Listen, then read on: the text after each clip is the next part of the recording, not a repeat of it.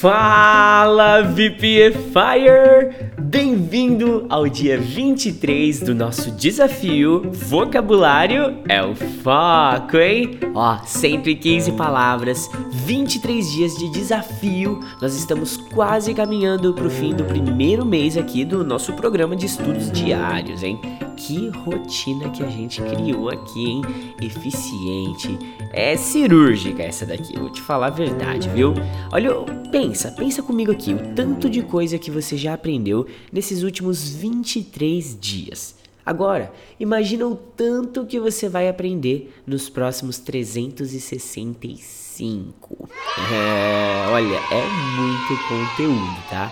E lembre-se que todo dia é dia de estudar inglês. E nada melhor do que mostrar para o mundo todo que você está estudando inglês todos os dias. Então, tira uma foto sua aí, ou pode ser um print screen da sua tela e posta lá no Instagram marcando desafios de inglês para ajudar a gente a divulgar o nosso desafio, tá bom? Sempre que você compartilha é, a nossa foto nas suas redes sociais, tem novos alunos chegando, perguntando e eles vêm e somam ainda mais aqui no nosso exército VPFire, não é verdade? Agora, bora pro conteúdo, porque as palavras que você vai aprender hoje são. Repete aí.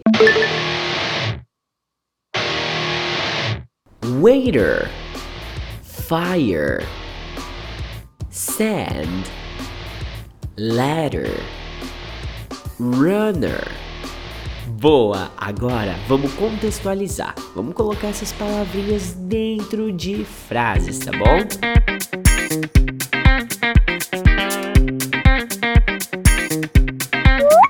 All the waiters must wear a hat here. Todos os garçons devem usar um chapéu aqui. Children shouldn't play near the fire. It's so dangerous. Crianças não deveriam brincar perto do fogo. É tão perigoso. She had a lot of sand on her hands, but I don't know why. Ela tinha um monte de areia nas mãos dela, mas eu não sei porquê. Do you think people still write letters nowadays? Você acha que as pessoas ainda escrevem cartas hoje em dia? Most part of the runners must run even in the winter days. A maior parte dos corredores devem correr mesmo nos dias de inverno. Prontinho! Agora todas as palavras já foram contextualizadas e é hora da gente ir além do básico e do óbvio. Começa agora a prática ativa da aula de hoje.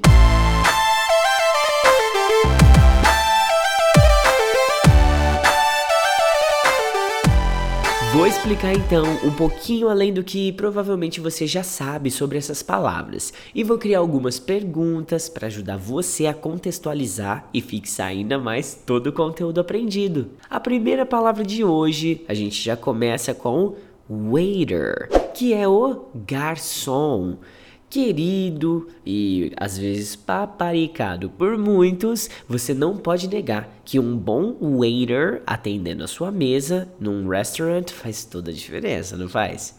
E ó, se for garçonete, a palavra muda, ela vira waitress. Então, cuidado ao trocar o sexo dessa profissão aqui, tá? Então vamos para a primeira pergunta do dia aí, ó.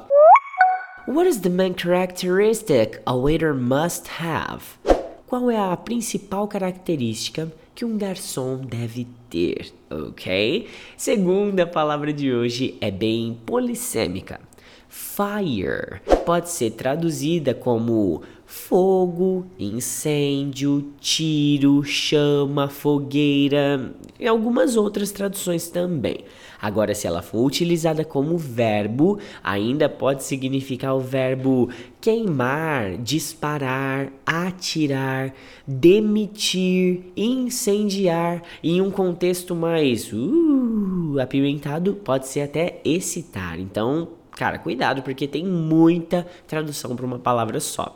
Pega a que faz mais sentido aí para você e anota, tá bom? E óbvio, responde a minha pergunta aí, ó. What would you save first in your house if you smelt fire there? O que, que você salvaria primeiro na sua casa se você sentisse o cheiro de fogo lá? Terceira palavra de hoje é mais básica. Sand é traduzida por areia. E é só isso mesmo. É simples, rápido e direto, tá? Muita gente não gosta de estar tá em contato direto com sand, né? Eu lembro da minha filhinha, da Mary Claire, a primeira vez que a gente foi pra praia. Cara, ela tinha um nojinho de sand, você precisa ver. Mas responde a minha pergunta aí, vai, ó. Do you like to build sandcastles on the beach? Você gosta de construir castelinhos de areia na praia? Na quarta palavra de hoje, nós temos aqui um hábito antigo demais, desde quando a internet ainda não reinava como reina atualmente. Letter é carta mas também pode ser traduzida como letra ou mesmo caractere, tá bom? Eu aconselho você a anotar todas as traduções aí no seu English Notebook, porque todas elas são muito comuns, tá bom? E responde a minha pergunta aí. When was the last time you wrote a handmade letter? Quando foi a última vez que você escreveu uma carta feita à mão? Agora vamos terminar aqui porque são seis e pouquinho da manhã e eu ainda tenho que correr meus 10 quilômetros do dia, tá? Eu não sou um professional runner, só que eu adoro correr, cara. Eu tenho contato com alguns runners que são profissionais mesmo, sabe? E cara, é muito sofrido. Poxa, eu não dou conta não. Eu pratico corrida de rua, sim, mas é por prazer por esporte, entendeu? Talvez você não saiba que tem uma informação legal com o runner. É, Vice-campeão em inglês. Você já parou para se perguntar como que é?